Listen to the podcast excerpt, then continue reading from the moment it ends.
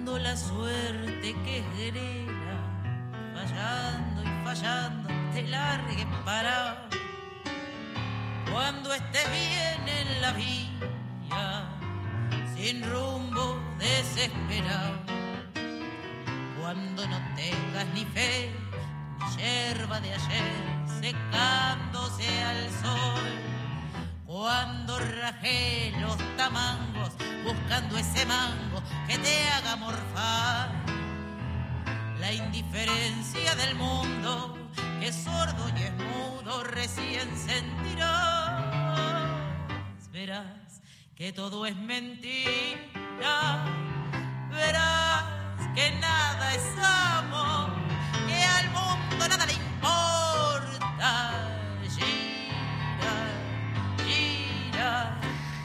Y con esta versión de Gira Gira en la voz de Sofía Viola, comenzamos el programa de hoy de La Muralla de los Libros, el programa de la Biblioteca Nacional. Mi nombre es Ana da Costa, ya está aquí todo el equipo. Yo estoy de vacaciones, pero me vi- hoy me, me vine para hablar de Mordisquito. Está ¿Cómo muy está, bien, Gastón? hola Ana, qué, li- qué Bienvenida, lindo Ana. Gastón Francese, como siempre, como cada martes, haciendo la co-conducción conmigo.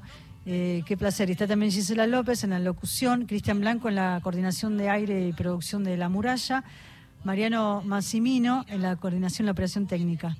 Bueno, saludamos a todos y los saludo a Mariano Mucci, que nos vinimos recién de TV Pública, que junto a un equipo enorme del canal, otro equipo enorme de Radio Nacional y de la Biblioteca Nacional, finalmente llegamos, ya estamos al borde de salir al aire de este proyecto hermoso que se llama Mordisquito.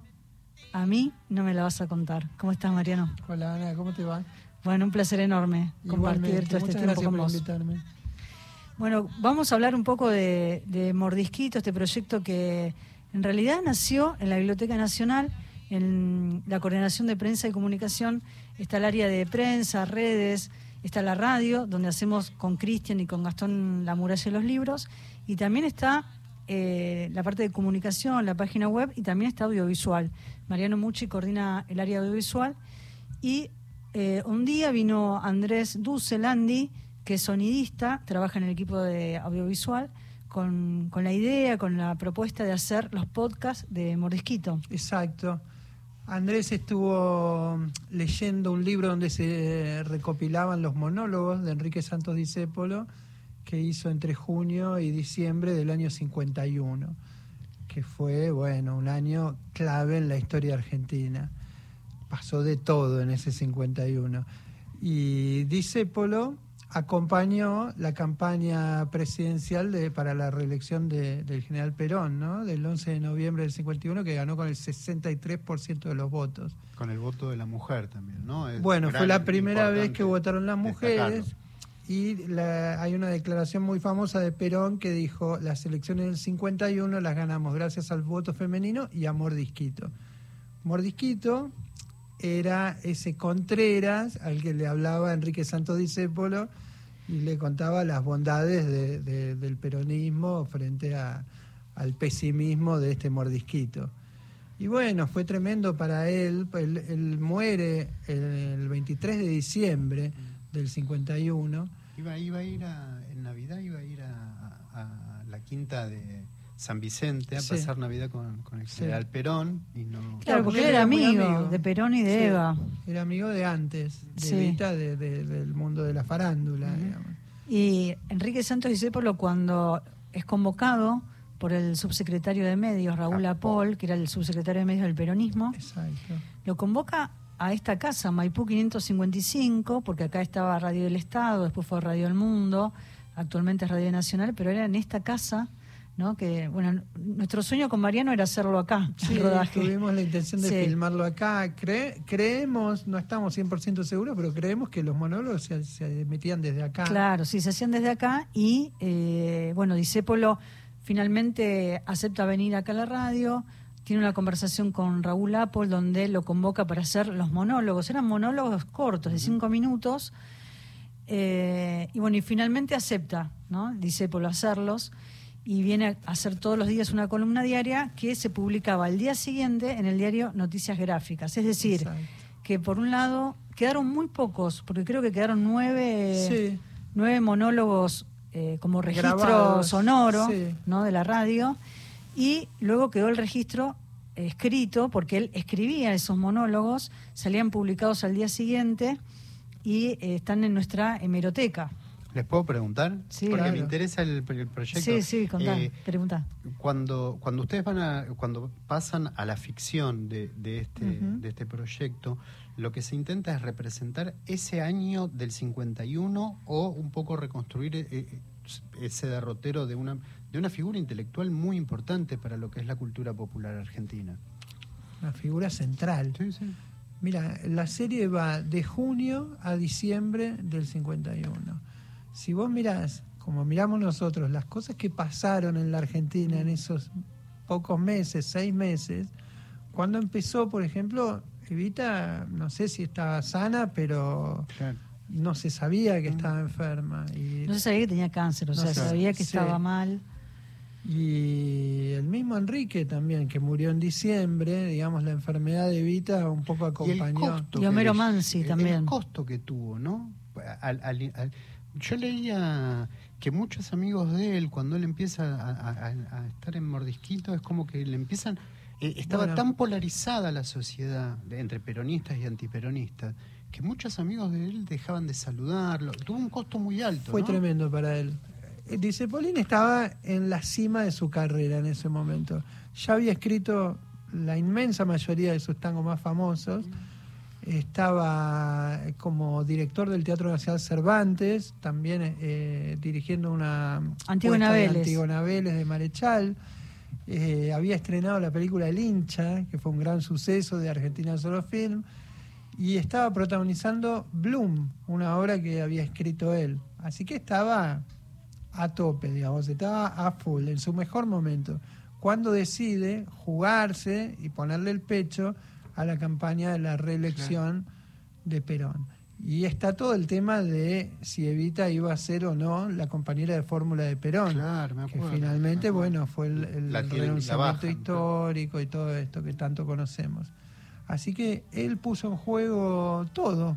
Sí, pero si bien él, eh, cuando es convocado por Apol para hacer los monólogos, eh, recordemos que Apol fue un poco el, el inventor del peronismo, ¿no? Porque todos los eslogan, eh, Exactamente. Perón cumple, Evita dignifica. Son todos de Apple. Son todos de él. Sí. Hasta la hora de la muerte de Evita, él, él la fijó, no me acuerdo cuál es la hora. que 2026, ¿no es? 2025, creo que 25, es, sí. porque le, le gustaba, le sonaba mejor que la real.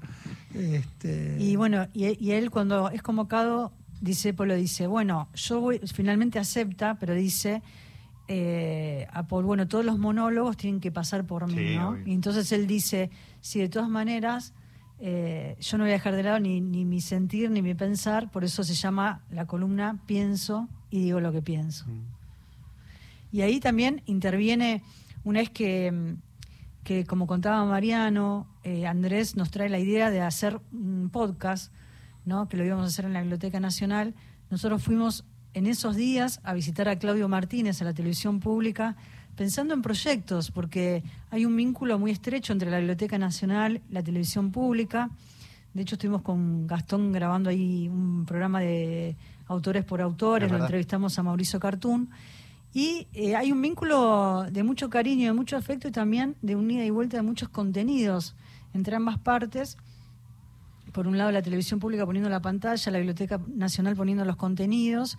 Y ahí eh, Mariano dice, eh, Claudio nos pregunta, ¿en qué andan ustedes dos? Y Mariano le dice, estamos pensando en hacer podcast de Mordisquito. Y Claudio dice, bueno, ¿por qué no traen el proyecto y hacemos una ficción? ¿no? Y ahí la idea de sumar también a, a la radio pública, a Radio a Nacional. Radio Nacional. Sí, sí, sí, fue así, un, un ente tripartito. Sí. Claudio se enamoró inmediatamente del proyecto y nos empezó a arengar para que encaremos hacer una ficción de época. Hoy en día, que en la televisión argentina no hay ficciones. Total. Este es un año de una sequía algo del elenco, ¿con, con quién trabajaron? El Un lujo. una maravilla. Sí, la verdad que es Por eso, por eso. Ver la primicia acá. Sí. Bueno, el protagonista exclusivo es Daniel Casablanca, que es un actor con muchísima trayectoria, es uno de los macocos. Este, y además viene haciendo de Disépolo en un espectáculo unipersonal que tiene hace ya años. Bueno. Así que conoce la figura Claro, al dedillo y lo tiene, lo tiene muy, muy estudiado. Más que estudiado, lo tiene incorporado, yo te diría. Sí, sí, la tiene ¿no? incorporado. Ya se, se transforma y es mordisquito él cuando, cuando está actuando. Y secundado por enormes actores como Carlos Portalupi, Leticia Brediche. Este, Leticia haciendo de, de Leticia Tania. haciendo de Tania, Ah, la es mujer, una maravilla. No, la Sí, verdad la que mu- es- está impagable. Sí. Sí, sí, sí, Leticia. ¿Quién Hay más? una ¿Quién escena más? que va a ser memorable con Sí. Leticia. Bueno, está Enrique Dumont, que es el hijo de Ulises, y es, un, es genial porque es como tenerlo a Ulises en, en el set. Parece un Ulises joven, tiene la voz de Ulises, el humor, y es un actorazo. Sí. Y después está María Ucedo, que hace el personaje de María Laura, que es la secretaria de Apol, y es un poco la que va hilvanando y van eh, entretejiendo, digamos, todas las cosas que van pasando en la radio. ¿no? Ella está al tanto de todo, es la que está eh, informada de todos los monólogos, informada porque, bueno, Apol era el subsecretario de medios y por ahí pasaba toda la información de los diarios, las radios, ¿no? Y etcétera, todo. Sí, sí, en una figura, bueno, muy en un momento donde el peronismo ya tiene la- el control de, todo lo- de, de la De mayoría los de los medios, medios. sí. Absolutamente, Sí, sí, sí. sí. sí, por sí. eso, por eso digo para mostrar la importancia de la figura de Apol. Y después tenemos el personaje de Armando Disépolo, Exactamente, que lo hace eh, David. David Massigny, sí. Que es, es impresionante el personaje que hace que Armando, sí. ¿no? La relación Ese entre vínculo. Armando y Enrique, bueno, un poco nos enteramos Sí. estudiando estudiando para, para escribir los guiones y es una Es el que lo forma de alguna manera porque él- queda huérfano muy, muy Sí. joven, muy joven. sí, sí, sí. El primero se fue a vivir con unos tíos millonarios, pero que no, no, no tenían, no le daban cariño, sino que se sentía muy solo, hasta que Armando tuvo la edad suficiente. Armando le llevaba 14 años, creo. Y lo llevó a vivir con él, Claro. lo, lo tomó bajo su ala y, Y lo formó también, Lo ¿no? formó. Con la literatura, los el libros, los teatro, ¿no? autores. la bohemia, los cafetines, los autores rusos, el, el compromiso social en el arte. Armando era su guía, ciertamente. Y hay un dato muy curioso que ellos escribían juntos y se pelearon en un momento, antes del año 40, no sé si en el 37, y Armando nunca más escribió. Eso fue una Algunos cosa lo atribuyen a que el que escribía en realidad era Dijepolín. Hay libros que escritos al respecto. eso, sí. Sí. Nosotros, nuestro asesor de lujo en este proyecto fue Mauricio Cartún, Mm. que para nosotros fue un honor. Este, nos leyó los libros y nos reunimos con él varias veces y nos fue. Él, él dice que no, que eso es absolutamente falso. Él dice que reconoce claramente la pluma de Armando Mirá y la bueno pluma eso, de, claro. Sí. Enrique y para él Armando es un genio. Armando, recordémosle al público, El es el autor de grandes obras de Claro. teatro, es el inventor del grotesco Por criollo, es el autor de Babilonia, de Mateo, bueno, clásicos de la literatura, pero del- de la dramaturgia, pero nunca más escribió. Y nosotros en la obra tomamos cuando se reencuentran después de 10 años. Y bueno, salen a la luz los viejos conflictos y toda la relación tan especial que tuvieron entre ellos. Y sus diferencias políticas, ¿no? Por sobre todas las diferencias cosas. políticas, Porque Armando era antiperonista. Claro, bu- bueno, que era una polarización tan grande que dividía familias. Bueno, de hecho, lo no, no, no nos falta ir muy lejos, digo, No, nos no vemos tenemos- hoy No, no, en, eso. situación, Y si ¿no? ustedes leen los monólogos, tienen una, son muy contemporáneos, son muy actuales. Pasemos uno, que hay uno que es hermoso. De Sí, la vamos a pasarlo. Yo Eh, quiero- eh, dura cinco minutos, pero vale la pena. ¿eh? Sí, lo vamos a escuchar. Quiero también eh, contar que la música original del ciclo, la, la dirección musical estuvo a cargo de Mavi Díaz, ¿no? la actual directora de Nacional Folclórica. Sí. Ella hizo la selección de quiénes iban a ser los cantantes, Qué bueno. porque hay, eh, digamos, reversiones de esos tangos tan clásicos, ¿no? Cambalache, Uno, Gira Gira. Arrancamos hoy el programa con esa versión tan linda que hizo Sofía Viola. Y el piano de Leonardo Zumbo. Mm. Exacto. Y y entonces ahí también está como la, la impronta de los músicos, que los músicos grabaron en la Biblioteca Nacional, en el auditorio Jorge Luis Borges. Wow. Eh, nuestros técnicos hicieron la masterización y la mezcla y, eh, y la grabación. Y después vinieron a actuar a- al set de televisión pública. Hoy estuvimos grabando Exacto. con Alfredo Piro. Exacto. Podemos mencionar que vinieron Lidia Borda, Dolores Solá, no me quiero olvidar de nadie. eh, Ariel Ardit. Ariel Ardit, el chino Laborde. Mucho compromiso cultural ahí. Es como un- Sí, un, un ensamble, Un ensamble sí. maravilloso por lo que veo. Sí, por eso les digo, cada capítulo tiene una canción, con una canción, con una reversión que hizo el- cada músico, con la curaduría de Mavi Díaz, eh, y todo un equipo enorme de televisión pública a quien le, le agradecemos muchísimo porque se enamoraron ellos del proyecto, los técnicos, los asistentes. Y también quiero poner en valor el radioteatro, porque el radioteatro formó parte de la historia de, de la radio de esa época. Hicimos varios radioteatros que forman parte de distintos capítulos. eh, con elementos propios del radioteatro, por acá en Radio Nacional se sigue haciendo, con Sí, Hora sí, Más. sí, y- claro, claro. y bueno, el sonido de los caballos que vienen ahí hechos con los cocos en la sal gruesa, ¿viste? Tiqui, tiqui, tiqui, tiqui. Fue muy lindo, fue. Y, y ¿Cuándo los técnicos terminaron cantando, claro, o sea, moverse? Eh, hicimos Tarzán, hicimos Poncho Negro. Poncho Negro, los Pérez García, Los Pérez García. Juan Moreira. Uh, Sí. ¿Y cuánto dura cada uno de estos segmentos? O cómo lo- Los cap- son seis Capítulos. de media hora. El, hoy a las 23 horas se va a pasar por la televisión pública un programa especial conducido por Osvaldo Quiroga, donde va a estar Juan Sasturain, Mavi Díaz, Osvaldo Santoro, Claudio Martínez hablando del proyecto. Y el capítulo, el primer capítulo, se va a pasar el próximo martes, ¿A qué hora? después del partido pegado Ah, Argentina-Brasil. bien. Ah, qué Ah, bueno. muy Perfecto. Invitamos a todos, se quedan ahí Estamos hasta felices el con final. el horario. Martes Porque les dejan una buena audiencia, está Y sí, buenísimo. y sí. Súper bien pensado, bien, bien, bien propuesto. Me encanta, che, qué ganas de ya verlo. Porque Sí, a ver si quieren labor. después este vamos a, a- a ver si podemos Una compartir promo. una promo. Compartir también lo que decías vos, Gastón, el audio de... No sabes qué bueno que está, pues yo lo, escuché antes para, sí. para venir y no estar eh, sin nada para decir. Realmente es muy Muy impresionante bien. cómo Pero- resuena escuchándolo Pero hoy. sí, sí, la actualidad que tiene eso es Sí, interesante. es muy interesante. Después de las noticias, si les parece, compartimos más. Y antes de eso, voy a decirle Números, que dale. hoy estamos, claro, Sí. eh, nos, nos entusiasmamos y aparte Sergio Massa dijo lo suyo de este tiempo. Sí. WhatsApp y contestador está a disposición de los oyentes que en este ratito nos puedan contactar para llevarse un ejemplar de tango que fuiste y serás, que es una propuesta obviamente de la Biblioteca Nacional Mariano Moreno, que está esta exposición organizada por la biblioteca hasta eh, marzo del año que viene. Es para exponer un poco la cultura argentina, esta reformulación del tango a través de conjunto de materiales como libros, revistas, discos, fotografías, partituras que en gran medida forman parte, claro, del acervo de la institución y esto realmente es como el catálogo de eso y está es maravilloso, muy bien hecho. La semana pasada tuvimos quien nos presentó esta información más claramente. DNI, nombre, apellido completos nos escriben y empiezan a ser sorteados en un ratito. Ahora las noticias en AM870. Continuamos en La muralla y los libros. Sabe que la lucha es cruel y es mucha, pero lucha y se desangra por la fe que lo empecina. Tengo aparte de tu retrato y tu recuerdo, tu semilla. Semilla. Nuestro hijo crece. Tiene un hijo, ¿lo sabías? ¿Qué?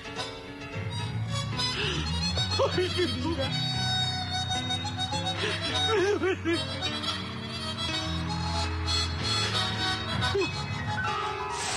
Mordisquito, muy pronto. Ficción de calidad. Televisión pública. A mí no me la vas a contar.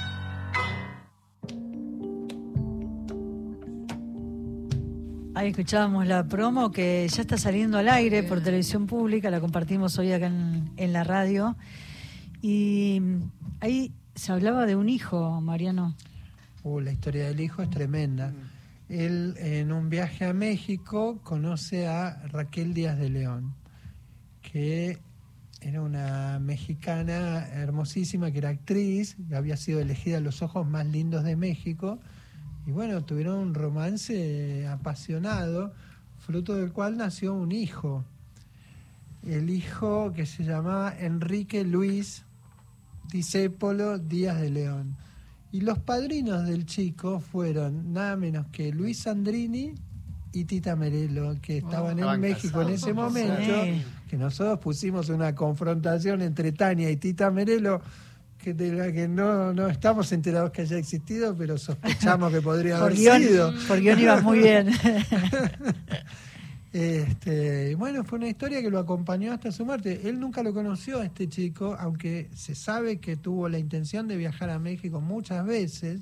De hecho, cuando, cuando a Paul le ofrece hacer estas columnas, él estaba planeando viajar a México.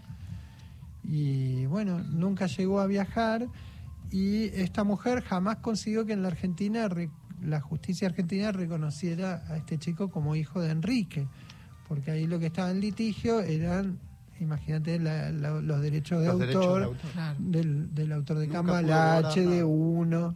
No, jamás pudo cobrar nada acá en Argentina. Hay un oyente que pregunta, y además de, anotarse para el sorteo de este ejemplar de tango que fuiste y serás, eh, Gustavo, desde Temperley, por favor, reiteren el horario del programa de presentación a la TV pública del programa Mordisquito. Además, quiero anotarme para el sorteo del libro. Gracias por este programa. Hoy se emite eh, el programa mm, a las 23 horas, el programa que hizo un programa especial dedicado a Mordisquito que lo conduce Osvaldo Quiroga. Y el próximo martes va a ser al finalizar el partido. ¿A qué hora juega Argentina-Brasil? ¿Sabemos? Mató. Creo que es a las 21.30.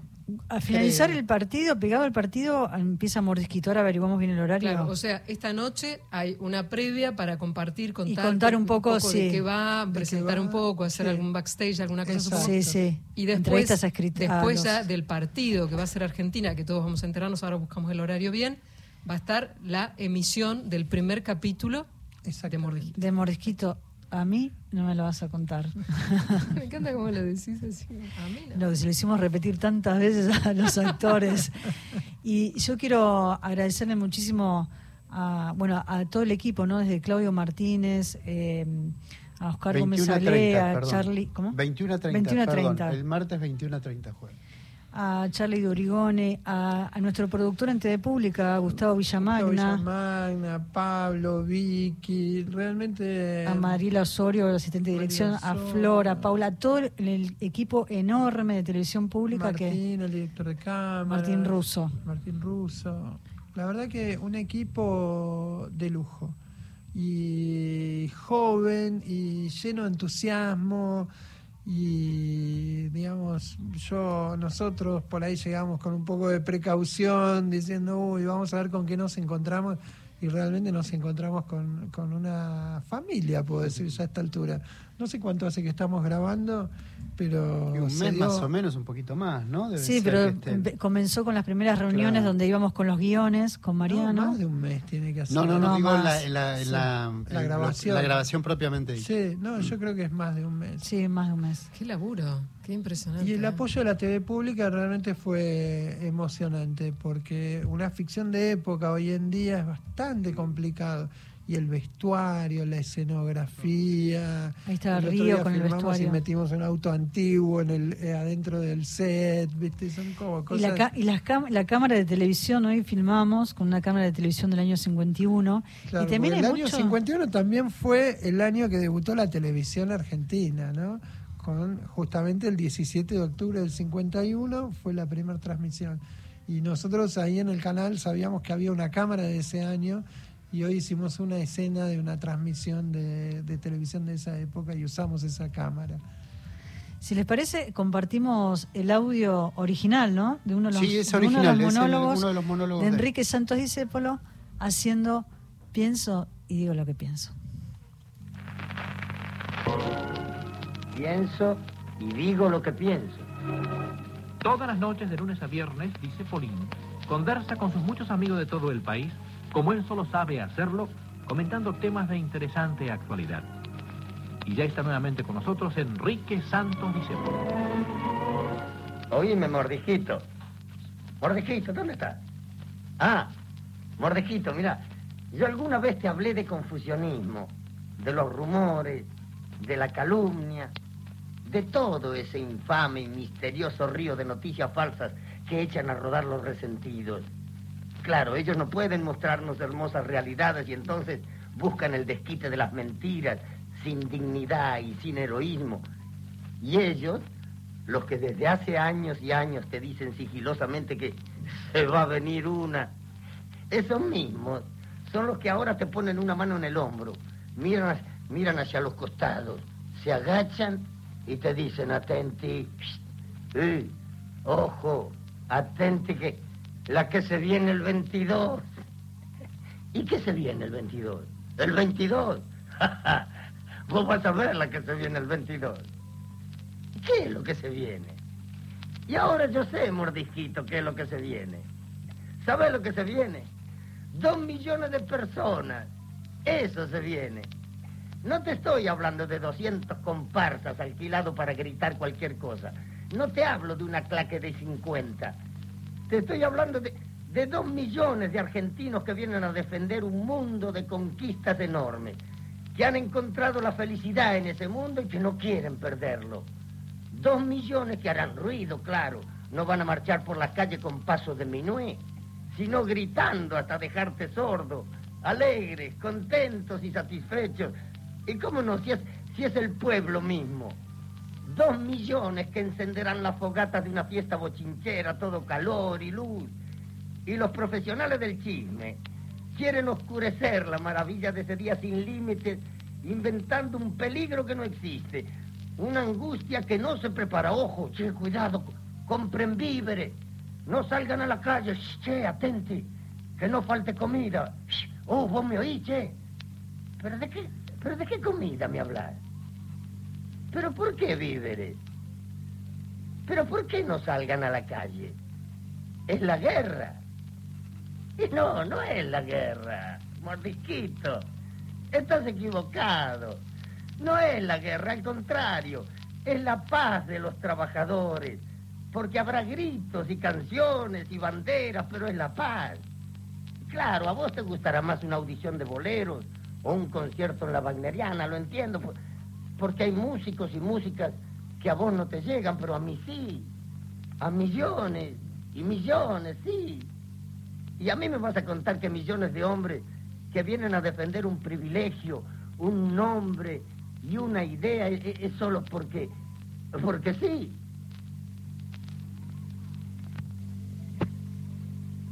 Y me la vas a contar. Y no, a mí no me la contás. Eh, dame la espalda si querés. Dale la espalda a toda esta fiesta que conmueve a muchos y no hiere a nadie. Colocate en una postura negligente, fuma tu cigarrillo envolviéndote en una selva de humo, silba un guarazón o mirate las uñas. Haz lo que quiera, pero oíme a mí. Y si no, a ellos, a los dos millones de la estupenda fecha. Y oílos no como si oye un rumor de esos que ahora están de moda, sino de una manera más leal y más argentina, porque el rumor es una agachada. Una agachada, y lo que ellos quieren decirte es una preciosa altivez. Sí, yo, yo no te lo niego, que los que están contentos cantan, gritan, castigan el parche de sus corazones fuertes y satisfechos y no avanzan bailando de punta, sino con un redoble de botines sonoros. Y esto es lo que va a pasar el 22. Pero nada más que esto, y todo esto, el pueblo de tu patria, el pueblo ayer explotado y hoy redimido que puede salir a la calle a gritar lealmente su amor y su pensamiento sin que lo muelan a palos. No, no, eso ya pasó. Eso es la pesadilla de antes y esto será el sueño de hoy y el de mañana. Por eso, por eso no le hagas caso al intrigante que fabrica una historia mezquina y que te dice de peligro, las mujeres y los niños primero, la que se viene el 22. ¿Y qué se viene? Sonso. Ya te dije lo que se viene. No dos millones de rencorosos que salen a pelear, sino dos millones de trabajadores agradecidos que salen a proclamar su fervorosa adhesión y su reconocimiento. ¿Me comprendés, mordijito? Y a mí, a mí me vas a contar que no preferís esta lealtad de los que gritan una verdad argentina a la infamia de los que murmuran. Y no, a mí no me la vas a contar. Hasta mañana, ¿sí? Hasta mañana. Qué lindo escucharlo de Disépolo, ¿no, Mariano? La verdad que sí. La verdad que sí, es muy lindo. Este es un monólogo clásico, el que anunciaba el, el Cabildo Abierto Justicialista del 22 de agosto del 51, donde se iba a anunciar la fórmula Perón-Perón, que finalmente no se anunció y nunca existió. Pero este es el monólogo que hablaba de eso. Mariano, que Mariano Mucci, que es el director de Mordisquito, del ciclo. Y además con Mariano y Santiago Larra escribimos los guiones también, ¿no? Exacto. Ahí que tuvimos que reescribir todo. Le contamos ahí una, una, una bambalinas. Esas queremos. Porque se iba a hacer acá. Y cuando terminamos de escribir todos los guiones, nos dijeron, no, en la radio no, se va a hacer por un tema de presupuesto, era otro, claro. en TV pública y tuvimos que reescribir todo porque, Sí. bueno, ahí teníamos las paredes negras, ¿no? Finalmente se filmó todo en Canal 7, en la TV pública. Pero eh, hubiese sido maravilloso hacerlo acá, porque este edificio Claro. encierra muchísima historia. Ah, ¿qué te Mira, y aparte Sí. mucho el mobiliario de la planta de Pacheco Sí. forma parte de la escenografía porque Sí. hubo que reconstruir la radio de esa época, entonces muchas cosas que estaban en la planta de Pacheco vinieron a TV pública y va- se van a encontrar con esa radio bien de época, no los micrófonos y demás. Perdón, de Pacheco y de acá, porque Y de acá. se llevaron muchos muebles de acá, todas las cosas que hacen los, los, los chicos que hacen Foley, Claro. se llama Foley los que hacen los ruidos de las radionovelas, las puertas falsas, las huellas de los caballos, todo eso se llevó de acá. Y Mirá el perchero que tenés ahí en la espalda, es el mismo que, tenemos es el en el mismo que canal. tenemos en el Qué decorado. lindo esto que se viene, ¿no? Recuerden entonces Sí. que esta noche hay una previa a las 23 en la TV pública, donde se va a mostrar un poco todo el, el- el- el detrás de escena y, el- y lo hecho. Y también el día martes que juega Argentina, después del partido que empieza a las nueve y media de la noche, el primer capítulo de Mordisquito. A mí no me lo vas a contar. Ya seguimos con Mordisquitos, pero antes déjenme pasar una publicidad, tiene que ver con la sede Juan Filloy. Eh, el audio es de Raúl Tamargo, el coordinador, y nos va a contar qué es lo que viene el viernes. Mi nombre es Raúl Tamargo, soy el coordinador general de la sede Juan Filloy de la Biblioteca Nacional en Córdoba y quiero invitarlos a la presentación del libro Alberto Burnichón, El delito de editar, que es un merecido homenaje a ese editor que desde la provincia de Córdoba supo tejer puentes entre autores e ilustradores a lo largo de todo el territorio argentino y que fuera asesinado por la última dictadura militar. Participarán de la mesa Aldo Parfeñuc, compilador, Ramiro Iraola, el responsable de la editorial Babel, e Iván Burnichón, nieto de Alberto. La cita es el próximo viernes 17 a las 19 horas en la sala Augusto Raúl Cortázar. Los esperamos a todos. Ahí está, lo tenemos. Otra invitación, ¿eh? la presentación de un libro para este viernes 17 a las 4 de la tarde. Amigos de Villa Ocampo, que inicia su ciclo Autores. ¿Quién va a estar allí presentando su último libro? Mariana Trabacio, Me Verás Caer, de Editores Tusquet Editores. Este viernes en Villa Ocampo, un lugar maravilloso. El libro ya está, eh, va a estar a la venta en la tienda allí. La actividad requiere reserva previa. Y nuestra Ana da Costa, junto a Juan Villoldo, va a estar dialogando sobre este libro. ¿Nos querés Sí, porque algo? presenta Me Verás Caer, Mariana Trabacio. Eh, la entrada es un es simbólica porque hay que pagar el ingreso por, por la UNESCO, porque es un, un Mm. predio donde está la UNESCO. Eh, y vamos a estar conversando con Mariana. Mariana que mm, eh, pasó, es eh, rosarina, pasó su infancia en Brasil, actualmente vive en Buenos Aires, es licenciada en psicología y además es magíster en escritura creativa por la Universidad Nacional del 3 de Febrero y sus cuentos recibieron muchos premios. No vamos a estar hablando de algunos de sus de sus libros, pero sobre todo sobre su último trabajo, Me verás caer, que después la, la podemos invitar acá a la muralla de los libros. Sí, dice que son relatos protagonizados por mujeres. ¿no? mujeres, Es muy interesante por lo que dijeron. me. Sí, Además, esto de que ha sido traducida a muchos idiomas, ha tenido libros ante- anteriormente y ahora hay mucho más que contar en este Sí, es muy lindo ese ciclo de autores, ¿no? Porque es una charla con los autores eh, para conversar sobre sus últimos trabajos, en este caso con Mariana Trabacio, acompañada por Juan Villoldo. Vamos a estar ahí para, para conversar con ella. A las 4 de la tarde la cita es a quien quiera acercarse hasta allí, en Villa Ocampo, la presentación del libro es del ciclo de autores Me Verás Caer de Mariana Trabacio. A las 4 de la tarde una actividad eh, con esta reserva previa. Están todas, todos, todes invitadas. Si les parece, vamos a compartir otra promo de Mordisquito Primero algo de música, ¿o no? Ah, y la música, la otra música canción, como quieras. Y a ver, cómo- decidilo. Si le parece, vamos un poquito de música. Soy un arlequín, la voz de Chino Laborde, el piano de Nicolás Ledesma y la armónica de Franco Luciani.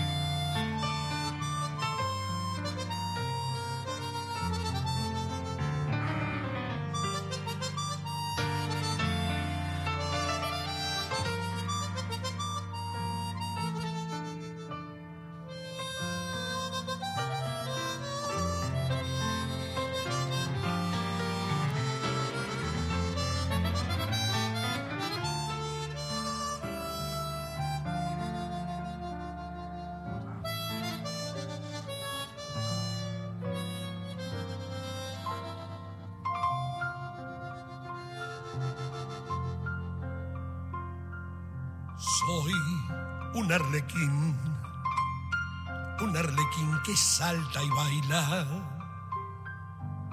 para ocultar su corazón lleno de pena. Me clavo en la cruz tu folletín de Magdalena, porque soñé que era Jesús y te salvaba. Me engañó tu voz, tu llorar de arrepentida sin perdón. Eras mujer, pensé en mi madre Guimensarte. Viví en tu amor una esperanza, la inútil de tu salvación. Perdóname si fui bueno, si no sé más que sufrir, si he vivido entre las risas por quererte redimir. Cuánto dolor hace reír.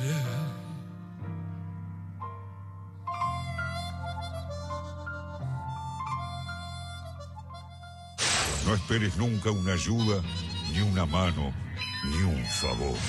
Usted me está tomando por perejil. Por favor, Enrique. Algunos monólogos me- me han sonado más como si fueran lecciones escolares, caramba. ¿Será que alguien lo necesita, no? Puede retirarse, Enrique. Mordisquito, muy pronto. Ficción de calidad. Televisión pública. A mí no me la vas a contar.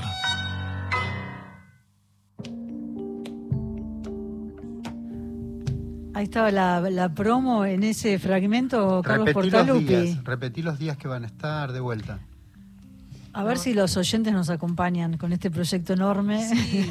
A ¿no? escucharlo, a verlo, a compartirlo. En la TV pública van a estar. Van a ser seis episodios. Seis episodios. De media hora. De media hora. Comienza el capítulo 1 el próximo martes después del partido. Miren qué plan que tienen, ¿eh? Argentina-Brasil, media, 12 de después la noche mordisquito. Un mordisquito media hora con estos artistas, la música, la producción, el guion. Es muy bueno. ¿Y hoy qué? Bueno, y hoy a las 23 horas, Osvaldo Quiroga haciendo este programa especial que lo convencimos a Juan Sasturain para que vaya a grabar. Fue, era muy temprano, muy temprano, pero fue. Le agradecemos un montón.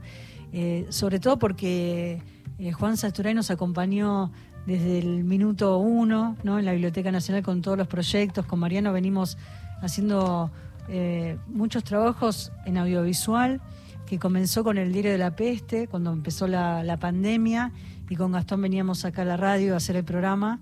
Bueno, en audiovisual en la biblioteca comenzamos con el Diario de la Peste, justamente para registrar eh, los testimonios ¿no? de escritores, personalidades de la cultura, con todo lo que estaba pasando a nivel mundial, y quedó un registro, un documento. Sí, sí, fue muy lindo. La verdad que el diario de Era la lo peste único que podíamos hacer, Sí, ¿se acuerdan lo Estábamos que todos guardados en nuestra tremendo. casa y, y se le ocurrió a Carlos Bernatec en la biblioteca pedirle testimonios a, la- a distintos escritores que nos mandaban un audio y nosotros Las lo ilustrábamos con los- de- del- fotos. María Moreno también nos mandaba los María audios para hacer una columna, los aguafuertes porteñas. Sí, eh, vamos a dar ya el cierre del programa. eh, el ganador que se lleva raja, este ejemplar, no, para cerrar, porque hay que avisarle a los oyentes que ya no pueden llamar más. Qué malo eso. Desde San Miguel se lo llevan para San Miguel a este tango que fuiste y serás, un ejemplar maravilloso. Pablo Rodríguez, terminación de su DNI 986, gracias a los demás que también participaron. Pero hoy tenemos un ejemplar, así que él se lo lleva. Pablo Rodríguez después se va a comunicar con vos, Cristian, nuestro productor. Hoy copamos el, el programa de la muralla y los libros con Mordisquito, pero yo le quiero agradecer en particular a, a la gente ¿no? que nos ayudó eh, de Radio Nacional, de la Televisión Pública, de la Biblioteca Nacional, porque se de hizo Radio con mucho Nacional el programa de hoy de la noche fue Gustavo Campana. Gustavo Campana, es a verdad. hablar de Mordisquito porque es un gran especialista, conoce la historia muy bien. Sí, y él nos pasó también los, los audios ¿no? de este registro, estos primeros archivos sonoros, Exacto. Que son muy pocos. ¿no? Lo- cuando uno piensa también en, en, en estos programas que hicieron historia, en, en la historia de la radio y la televisión argentina, también piensa en lo que significa el archivo, el valor de un archivo. Obvio. Y en este caso quedaron muy pocos, así como se, se preservaron nueve archivos sonoros de la columna de Pienso y digo lo que pienso, en la Biblioteca Nacional eh, están los, los diarios de noticias gráficas donde se publicaron las columnas. Y hay, hay un dato curioso, ¿por qué? Porque se editaron las columnas, hay varios ejemplares eh, de distintas editoriales donde publicaron los 39 monólogos que salieron al aire. Exacto. Pero hay dos monólogos más que se hallaron haciendo la, la búsqueda, la búsqueda bibliomerográfica en la biblioteca. Eh, trabajo que hizo Julieta López, Lucía Gómez Muñoz, Andrés Dussel, Sí, sí, sí, sí. donde aparecieron estos dos monólogos que se habían dicho al aire, pero que no estaban publicados no en el libro. publicados, sí, sí, porque él hizo todas sus columnas hasta un momento donde se, re- se despidió incluso al aire, se retiró y estuvo dos meses fuera del aire y volvió dos días antes de las elecciones, justamente.